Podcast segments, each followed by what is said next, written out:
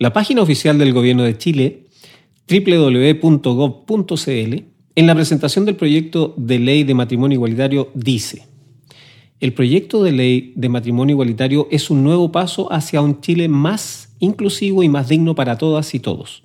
Garantiza el derecho de las parejas del mismo sexo a contraer matrimonio civil en iguales condiciones y con los mismos derechos y deberes que las parejas de distinto sexo. Como país, hemos avanzado en la ampliación de las libertades individuales y respetamos las decisiones afectivas de cada persona. En reconocimiento de esto, la presidenta Michelle Bachelet firmó el proyecto de ley, el cual ingresó al Congreso Nacional el 5 de septiembre de 2017. Fin de la cita. Con título de progresismo y a nombre de la dignidad de todos, el Parlamento de Chile debe resolver sobre esta nueva forma de familia. Pero, ¿qué piensa Dios de este esfuerzo legislativo? Una vez más, estamos con ustedes. Saludamos como cada programa a nuestros panelistas. Carlos Flores, pastor de la iglesia. Un saludo a todos nuestros auditores. Y también anciano de la iglesia, hermano Andrés Bodini. Un gran saludo a todos los que nos escuchan. ¿Qué les parece para iniciar el programa de hoy si hacemos un breve resumen de lo que conversamos la vez anterior? Bueno, comenzamos a hablar de este tema de la familia y por supuesto para comenzar a hablar de la familia eh, es preciso comenzar por el matrimonio, que es, la, base de la familia. Eh, hasta hace no mucho tiempo atrás, incluso el, el, mundo secular, podríamos decir, consideraba a la familia como la célula básica de una sociedad, entendiendo el concepto de familia, lo que hoy día malamente se llama tradicional. Y vemos que Dios creó al ser humano a su imagen, los creó varón y hembra, los creó, dice Génesis 1, 26, 28, y vemos que desde un principio, al momento de crear al ser humano en estas dos eh, eh, de, estas dos eh, formas, ¿no es cierto?, en cuanto al género, los creó en igualdad. Si algo se destaca de la creación del ser humano y las ordenanzas posteriores a eso, es la pluralidad con que el Señor se dirige a ambos. Dice fructificad, multiplicad, sojuzgad, señoread. Entonces, el ser humano estaba eh, constituido por un hombre, una mujer, ¿no es cierto? Ambos con la misma dignidad delante de Dios, pero ciertamente con muchos eh, roles eh, distintos, complementarios. Sí, también nosotros vemos en Génesis capítulo 2, versículos 20 al 22, que primero fue creado el varón y luego fue creado la mujer como su ayuda idónea. Bueno, junto a esto que está nombrando Andrés, eh, que va a ser la base de los roles también, eh, debemos hablar de esta dignidad con que fuimos creados los seres humanos y que ciertamente no, no se ha perdido hasta el día de hoy, a pesar de todo lo que ha, sido eh, o a las distorsiones a las que hemos sido y somos expuestos en cuanto a todo el tema de la ideología de género, en fin. La dignidad del ser humano eh, sigue estando marcada por haber sido creado por Dios. Y recuerda usted lo que significa hasta el día de hoy nuestras legislaciones a nivel de todo el mundo, en la cual, eh, voy a poner un ejemplo, si usted atropella a un animalito, el que sea, ¿no es cierto? Eh, por supuesto que es una vida que se, asesina, por decirlo, y eso probablemente tenga algún tipo de sanción. Sin embargo, es distinto si la criatura no es un animalito, una mascota, sino que un niño o un ser humano, independiente de su condición social, en fin, lo que sea, eh, obviamente eh, cambia totalmente la figura eh, punitiva al respecto y es justamente porque el ser humano, a pesar de negar a Dios, reconoce una dignidad distinta, superior en nosotros. También en Génesis capítulo 2, versículos 24 al 25, vimos que el matrimonio está establecido entre un varón y una hembra, un hombre y una mujer. Eso es, pero absolutamente eh, relevante en todo el curso de la historia humana. Y tenemos que eh, ser bastante claros en decir que las formas de, o las deformaciones de esta ordenanza son aspectos eh, muy nuevos. Esto no existía eh, hasta mediados del siglo XX, era una cosa absolutamente impensada. En nuestra sociedad y en nuestra cultura, con mayor razón. Pero esto marca, marca la base de lo que es un matrimonio, de lo que es el inicio de una familia. Un hombre y una mujer. Con, y una mujer con características distintas, complementarias, con la misma dignidad delante de Dios, con roles distintos, complementarios, y a partir de eso es que se origina la familia humana. Sí, también veíamos en esos versículos que el llamado de Dios, la orden de Dios, es que este matrimonio debe independizarse físicamente del lugar donde viven sus padres, no vivir bajo el mismo techo. Se recalcó mucho que esto no se trata de abandonar a los padres, ¿cierto? Nunca más verlos, nunca más ayudarlos, etc. Pero sí se trata de tener una independencia de tal manera de poder tener esta relación con un grado de intimidad total. Sí, eso es prioritario y, e importante recalcar eh, y entender que eh, la realidad de, la gran mayoría de la población es que seguramente al momento de casarse van a contar con, con, con no muchos ingresos quizás o con pocas comodidades. Sin embargo, eh, la historia dice claramente que a medida que van trabajando juntos, van conociéndose, van sufriendo las, dificultades juntos, pero también eh, compartiendo juntos las alegrías propias como matrimonio, hace que esto se fortalezca y en definitiva hace un matrimonio fuerte. Cuando la influencia de los padres de uno u otro lado eh, es, es, importante en el matrimonio normal, ya sea por razones económicas, por, en fin, por cualquier razón, aún razones de dependencia de uno de los cónyuges de sus padres, eh, ya quieren ser más hijos que esposo o esposa. Entonces todo eso trae deterioro a la relación y a lo largo de los años uno lo ha podido mm. ver en, en la gran cantidad de consejerías que nos ha tocado hacer a lo largo de de nuestra vida como pastor. También se destaca que la relación entre ambos eh, cónyuges, ¿cierto? Genera una unión tanto física como espiritual. Así es. En la parte física vimos que cuando dice y los dos serán una sola carne, por un lado es la unión de la relación sexual, pero también ambos serán una carne literalmente a través de sus hijos. Recordábamos el tema de la genética, del ADN, y cómo los hijos tienen literalmente el ADN, un set de 23 cromosomas, ¿cierto? Del papá y un set de 23 cromosomas de la madre. Fíjate que eso es impresionante, aún uno conociéndolo ya hace mucho tiempo, pero habla de que esta unidad es tan íntima eh, que no se queda solamente en la unión externa que, está mediada por la relación íntima, ¿no es cierto?, sino que en la intimidad de lo que la misma Biblia llama, recordando al profeta, ¿no es cierto?, cuando dice, mi embrión vieron tus ojos. Y la palabra embrión es ciertamente eh, la unión de el esperma del padre con el óvulo de la madre, donde cada uno aporta estos 23 cromosomas y hacen un nuevo ser, pero que tiene un 50% de ambos. Así es.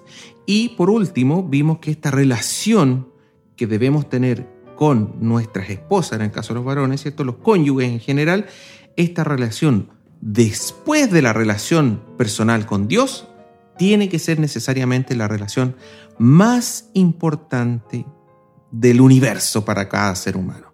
No puede haber otra relación más importante de la que deben tener los cónyuges. Bueno, con esto entonces resumimos lo que fue el programa anterior en el que hablamos acerca del el matrimonio.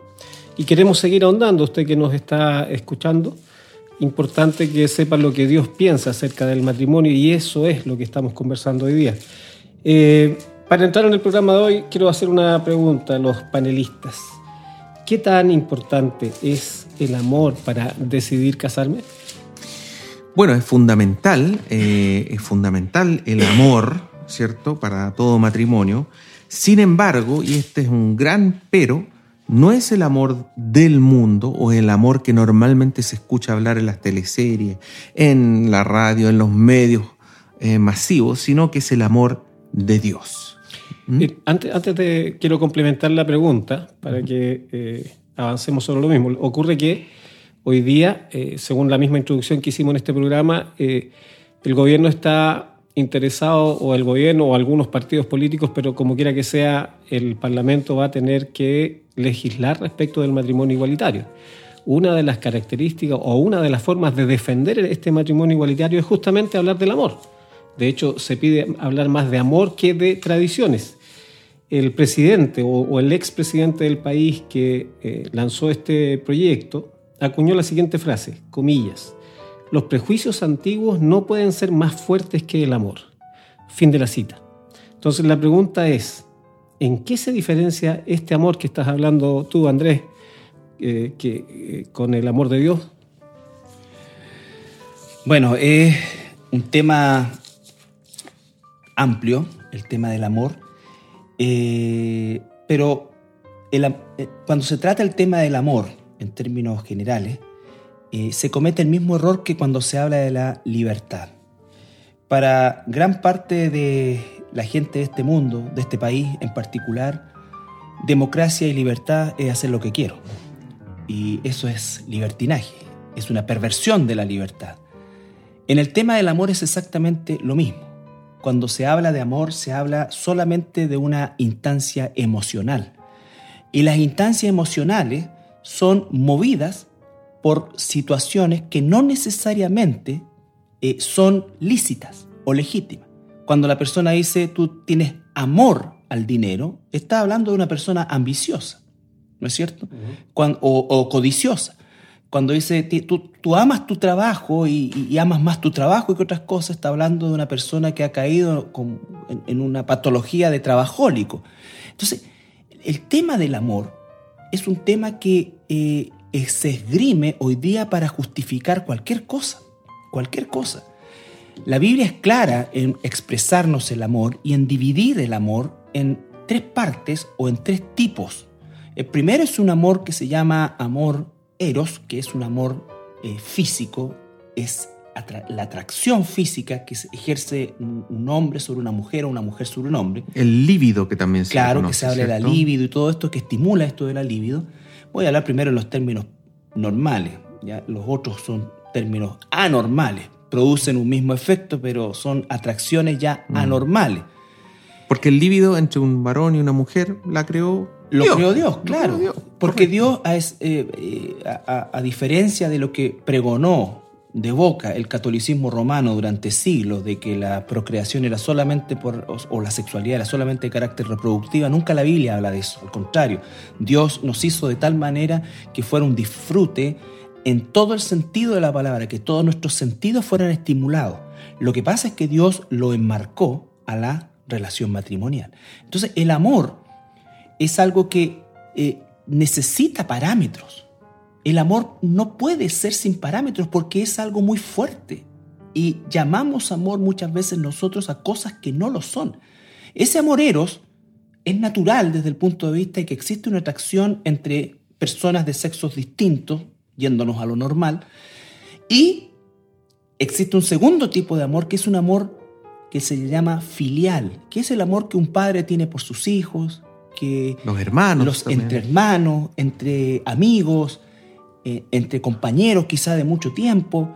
Es un amor filial. Pero existe un tercer amor o una tercera manifestación del amor que es el amor ágape, que es el amor sacrificial. Y cuando hablamos de la relación matrimonial, están presentes los tres tipos de amor, ¿no es cierto? Pero el más importante de todos es el último, porque ese es el que permite la fidelidad, ¿no es cierto? La comprensión, eh, la honestidad y sobre todo el compromiso a la permanencia.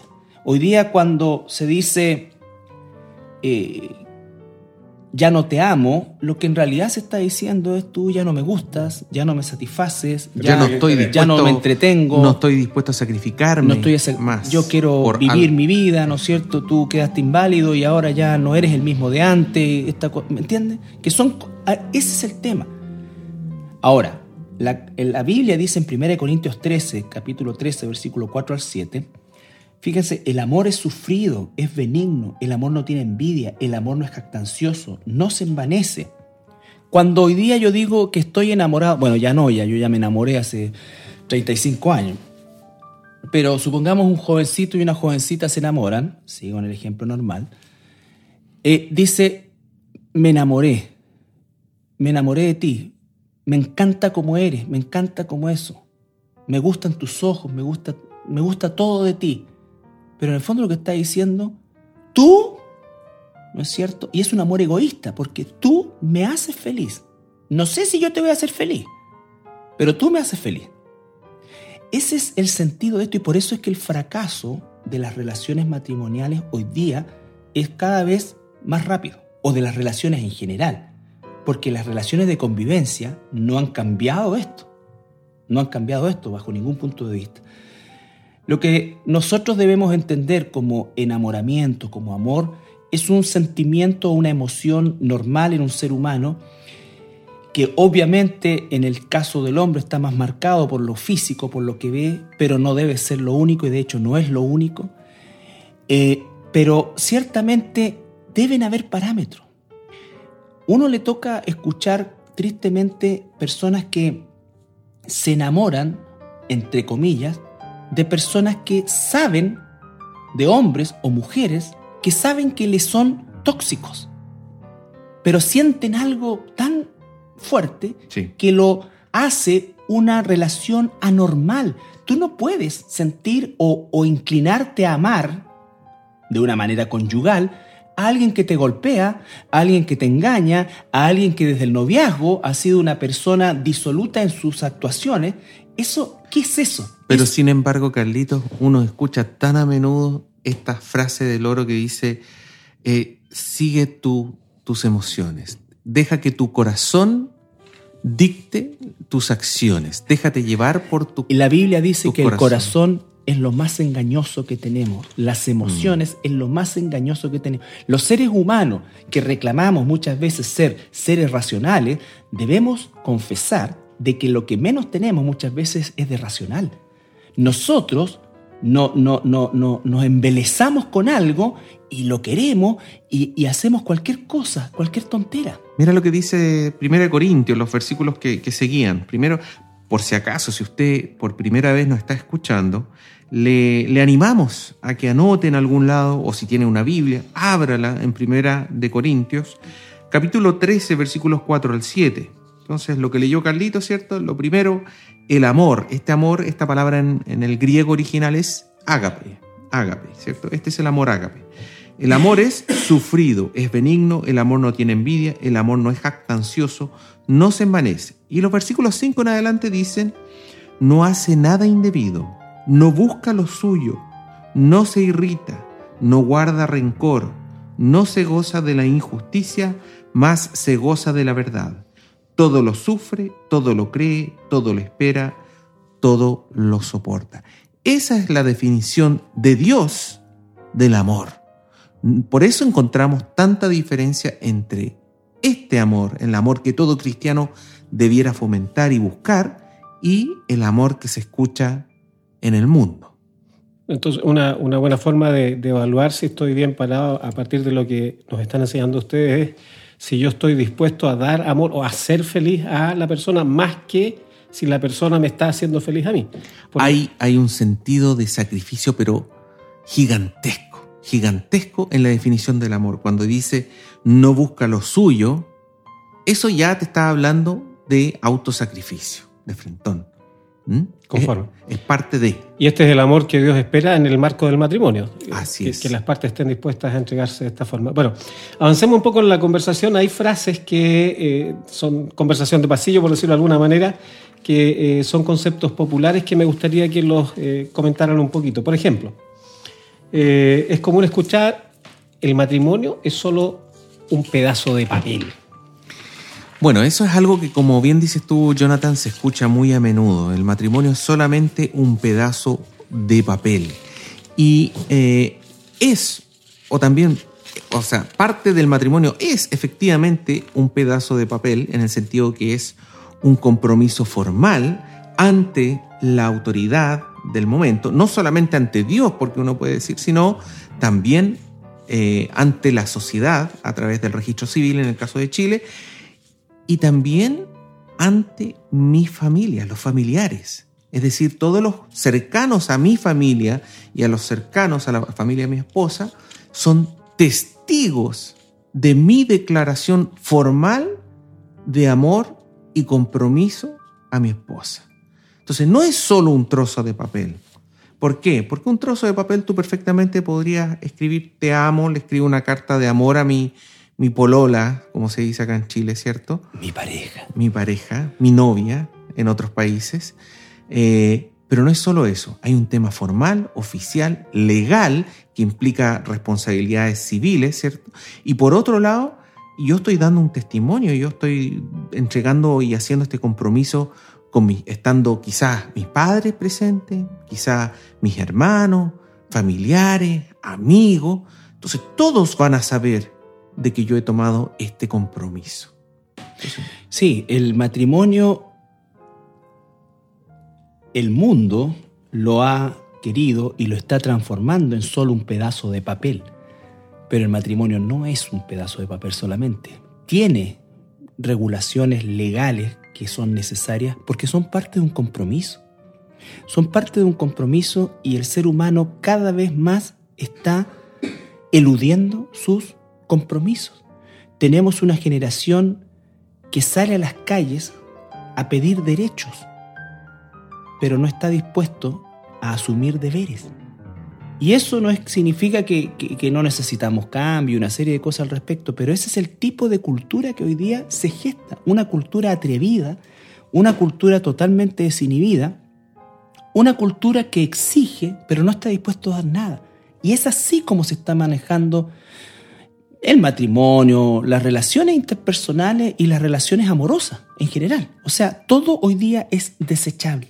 Tú vas a un psiquiatra y el psiquiatra te dice, pero ¿qué, quieres tú? En realidad yo quiero paz y tranquilidad. Y si tu esposa o tu esposo tienes paz y tranquilidad, sí, entonces sepárate.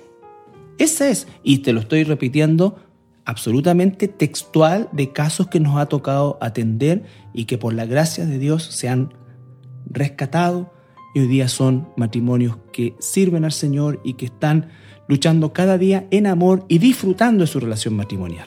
Lo que pasa es que siempre van a haber vaivenes dentro de una relación matrimonial. Siempre van a haber momentos buenos y momentos malos. ¿El matrimonio qué implica? Implica que yo me comprometo con mi esposa a, a pesar de quizás pasar por un periodo de dificultad, de tristeza, ¿cierto? Yo no voy a llegar y voy a tirar la esponja y a decir, ¿sabes qué? Hasta aquí no más llegamos. No, yo estoy haciendo un compromiso de decir, ¿sabes qué? a pesar de que tengamos momentos difíciles, a pesar de que quizás se nos muera un pariente, un padre, una madre, qué sé yo, eh, algún momento de dificultad, a pesar de que yo en algún momento quizás pierda mi trabajo o, pierda... No, mira, tantas cosas que nos pueden pasar. Yo no por eso voy a dejarte a ti votado, no te voy a dejar a mi señora votada, no voy a dejar a mis hijos votados, yo te voy a acompañar en este camino. Si tú no tienes ese tipo de compromiso, ¿cómo vas a adoptar la responsabilidad tan grande de tener familia? Lo que mm, nos lleva a otra pregunta que también está dentro de la, de la conversación popular. Entonces, este, esta, esta, este compromiso, esta unión, es un compromiso férreo contra viento y marea. Es la promesa que se hace ante Dios y los testigos de estar juntos en la, en, la, eh, digamos, la, riqueza, en la pobreza, en enfermedades, en sanidad, todo eso. Podemos eh, encargarle al corazón que nos ayude en esta tarea de escoger con quién nos casamos, porque también hay una frase que se escucha mucho donde dice, escucha tu corazón, o sigue lo que dicta tu corazón. Esa es la mentira más grande que hay, hermano Jonathan, porque efectivamente, como dijo Carlito, y lo que dice Jeremías 17:9, engañoso es el corazón más que todas las cosas, y perverso. ¿Quién lo conocerá? Jeremías 17:9 nos da una lección respecto a esto que tú acabas de mencionar, Jonathan. No debemos jamás, jamás dejarnos llevar y menos tomar las decisiones más importantes de nuestra vida en base exclusivamente a nuestro corazón. Esto no se trata, eso sí, de ser una persona fría, calculadora, ¿te fijas tú? No, ¿de qué se trata? Si el típico caso de un, de un, jovencito, una jovencita que está pensando en comenzar a tener un pololeo, ¿cierto?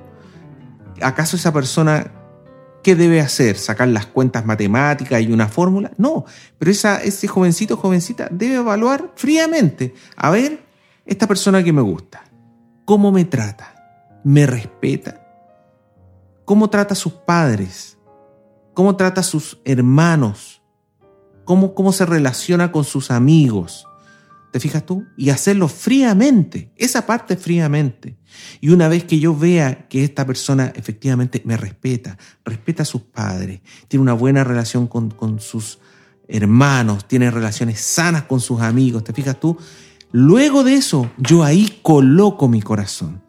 Ahí yo puedo colocar mi corazón. ¿Mm? Entonces el corazón, claro que es importante, pero de ninguna manera me tengo que dejar llevar solamente por eso o principalmente por eso. Nunca debe ser lo primero.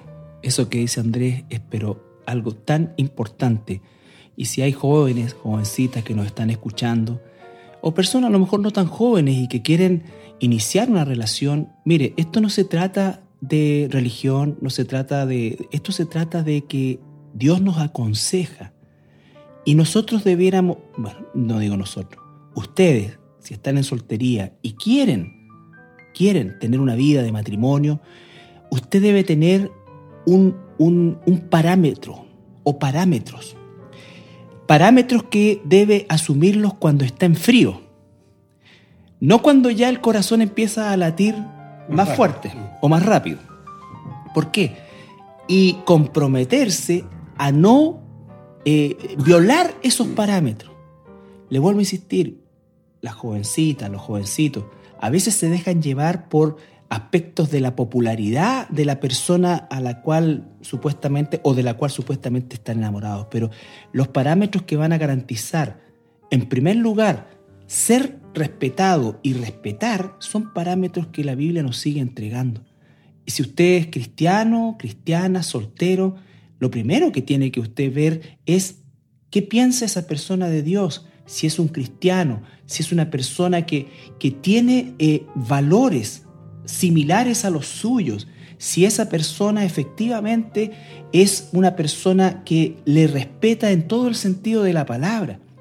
Porque le, voy a decir algo, en 30 años de experiencia haciendo consejería, cuando un pololo, un novio, una pareja, golpea a uno de los otros, eso nunca, nunca pasa. Y las personas creen, yo lo voy a hacer cambiar. No, las cosas empeoran. Las cosas empeoran.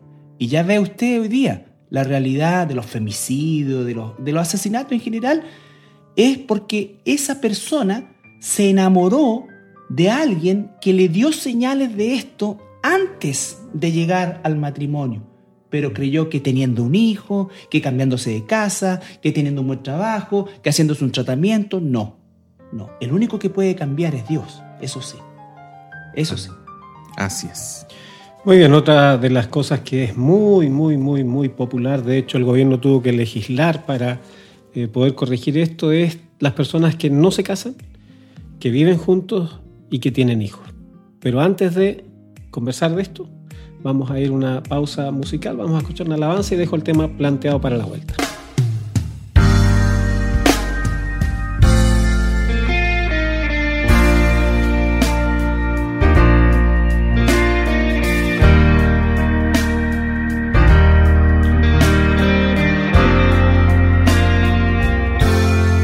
Tu hijo tu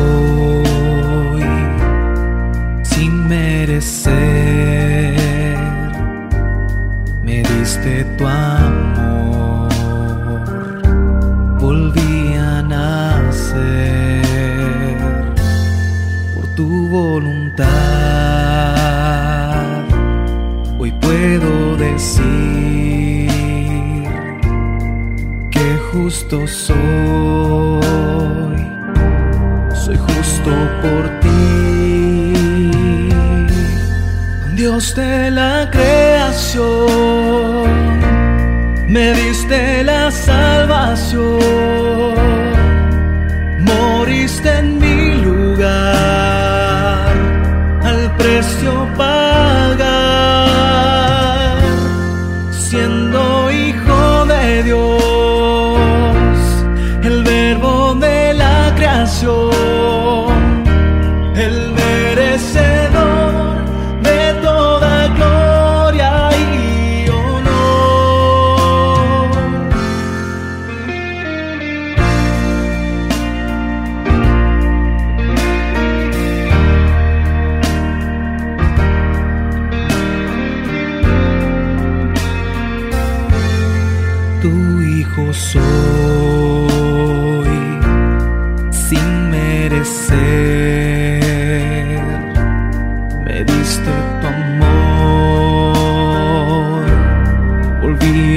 a nacer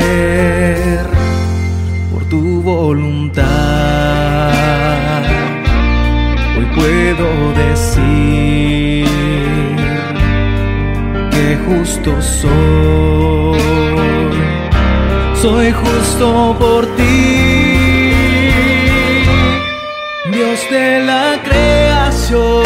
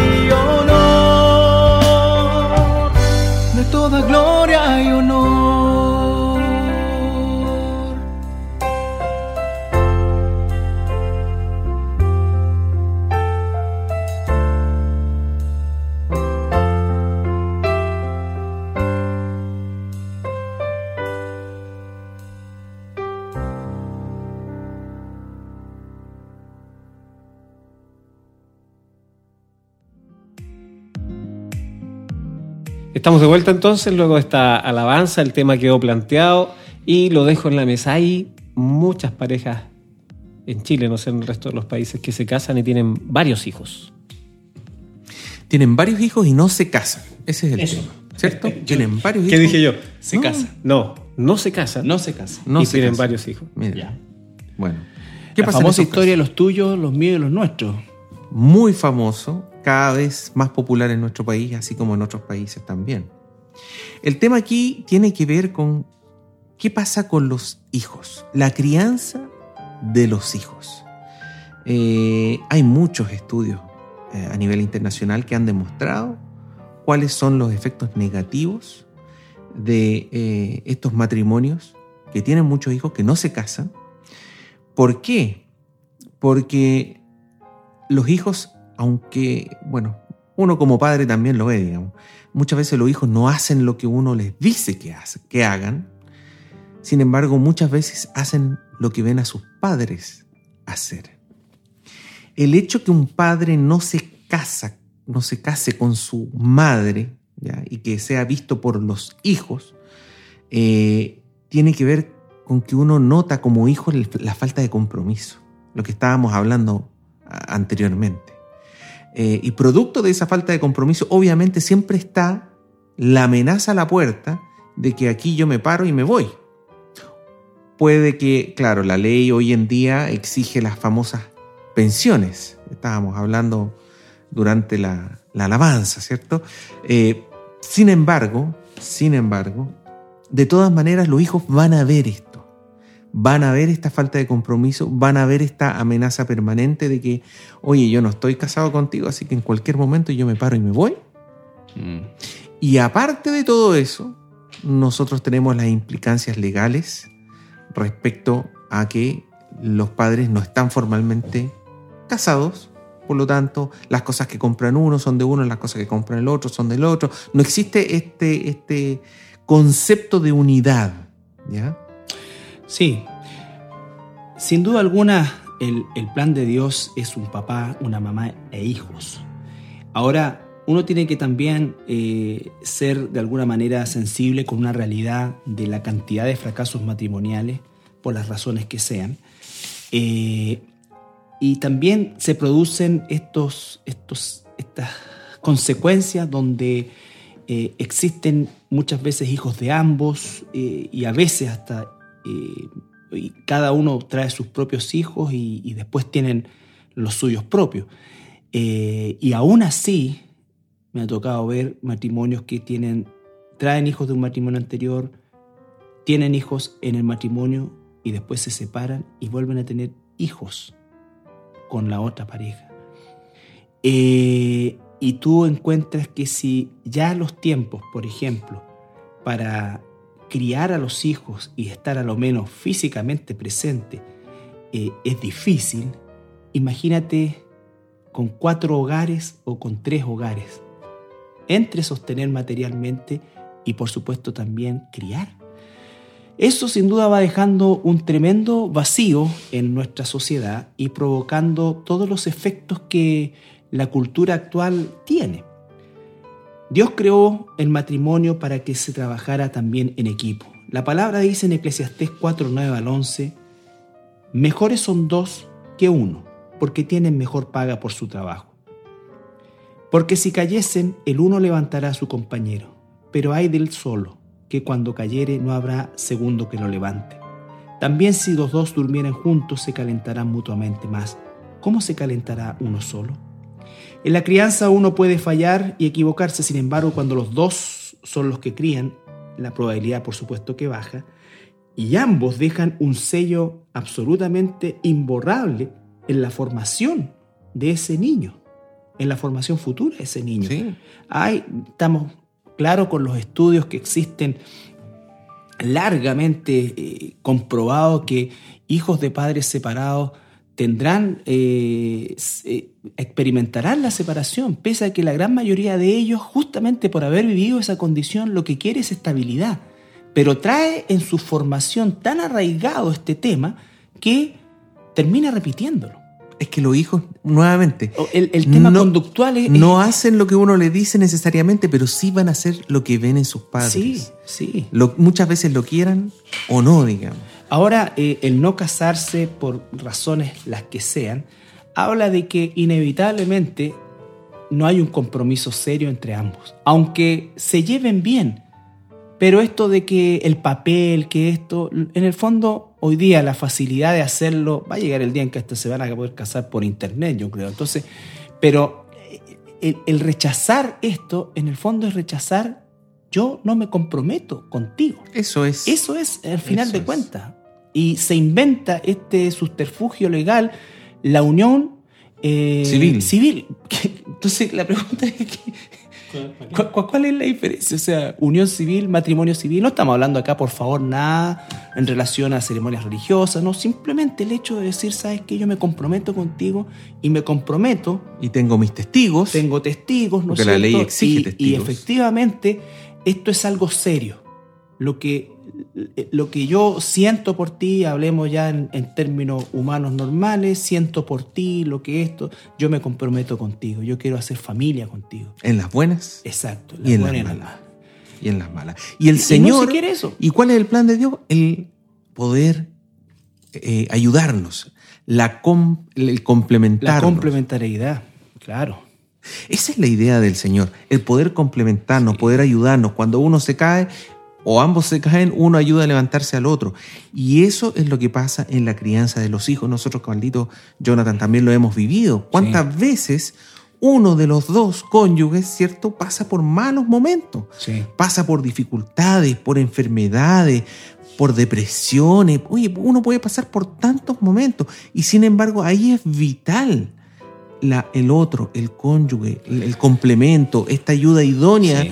Que dice Génesis, que por eso creó a la mujer, es una complementariedad, no es una competencia, No. es complementario. Y yo, le- yo quiero animar a, a nuestros auditores también. eh, nosotros, bueno, tenemos varios años de casados, los que estamos aquí en el panel. eh, y en los controles no, todavía está en la etapa. No, Francisco lleva Francisco, poquito tiempo. sí. ¿Cuántos años, Francisco? Dos años. Dos años, no. Pero va, va bien. Eh, lo personal, yo tengo 30 años de casado. Y quiero decirle que, al igual que mi hermano contertulio Jonathan, y en verdad, cuando el Señor es el que gobierna la familia, el matrimonio, créame que es la experiencia más satisfactoria y hermosa Amén. después de la relación con Dios. Eh, y en verdad se los digo, no para parecer muy, y, no para decirle que no hemos tenido dificultades o problemas, por supuesto que los hemos tenido y los seguimos teniendo. Pero qué cosa más hermosa es mirar a una persona con la cual eh, has vivido la mayor parte de tu vida, más que con tus propios padres eh, progenitores, y, sentir la satisfacción de que está contigo y tú con ella. Eh, yo creo que es eh, impagable e, e incomparable. No me imagino estas relaciones que duran tres o cuatro años, que no a la primera dificultad, ¿no es cierto?, piensan en separarse eh, o piensan en hacer su propia vida o en tal egoísmo de hablar de buscar mi propia felicidad. eh, cuando las personas dijo, hijo, te amo, pero, eh, pero papá, si me amas, ¿por qué te vas? Es que con tu mamita ya no nos queremos. Eso es un egoísmo asqueroso. Esa es la mentira más grande. No, ama- no aman a sus hijos porque si los amaran se esforzarían por permanecer juntos porque todos sabemos clínicamente, médicamente, psicológicamente el daño que se le hace a los niños cuando un matrimonio se separa. Así es, así es. Bien, nos pilló el tiempo. Vamos a tener que parar aquí. Vamos a seguir la próxima semana hablando acerca del matrimonio, pero el programa de hoy, dado el tiempo que tenemos, llegó a su fin. Y como cada programa, al finalizar, eh, leemos un pasaje de la Biblia para dejarle a usted, para que usted lo mastique, lo piense. En tiempos en que el matrimonio pareciese que va eh, en, eh, constante decadencia, inclusive los movimientos feministas menosprecian esta necesidad de permanecer juntos con un hombre, eh, la Biblia tiene la receta, la Biblia tiene el formato correcto para que el matrimonio sea una bendición, sea una alegría, produzca estabilidad, no solo eh, entre un hombre y una mujer, sino que también estabilidad en los hijos. Y al terminar quisiera leer solo dos versículos que hablan al respecto, y le ruego que ponga atención. Estos están en Efesios capítulo 5. Primero el versículo 25, eh, hablando Dios a los esposos, dice, Maridos, amad a vuestras mujeres, así como Cristo amó a la iglesia y se entregó a sí mismo por ella. Y el versículo 33 dice, por lo demás, cada uno de vosotros ame también a su mujer como a sí mismo y la mujer respete a su marido. Aquí está la fórmula, la ecuación para que su matrimonio o quienes estén pensando en casarse o quienes tengan una mala impresión del matrimonio puedan corregir y entender que si podemos vivir como eh, Dios nos da las indicaciones, podemos tener un matrimonio estable y feliz y hasta que la, feliz hasta que la muerte nos separe. En primer lugar, al hombre le dice que tiene que amar a la mujer así como Cristo amó a la iglesia. Carlos y Andrés en, en el programa de hoy en la tarde nos hablaron del amor agape, el amor sacrificial. El ejemplo que pone la Biblia dice, así como Cristo amó a la iglesia y se entregó a sí mismo por ella. Ese es el amor que Dios espera que un hombre tenga por su esposa. Estar dispuesto a morir por ella sin esperar nada a cambio todas esas incomprensiones, ese carácter, esas cosas que no le gustan, aún así estar dispuesto a amarla, tal como ella es. Y en el, último versículo que leí, la última frase que se refiere a la mujer dice, y la mujer respete a su marido. Interesante, como Dios nos hizo, sabe que para el hombre es importante el ser respetado.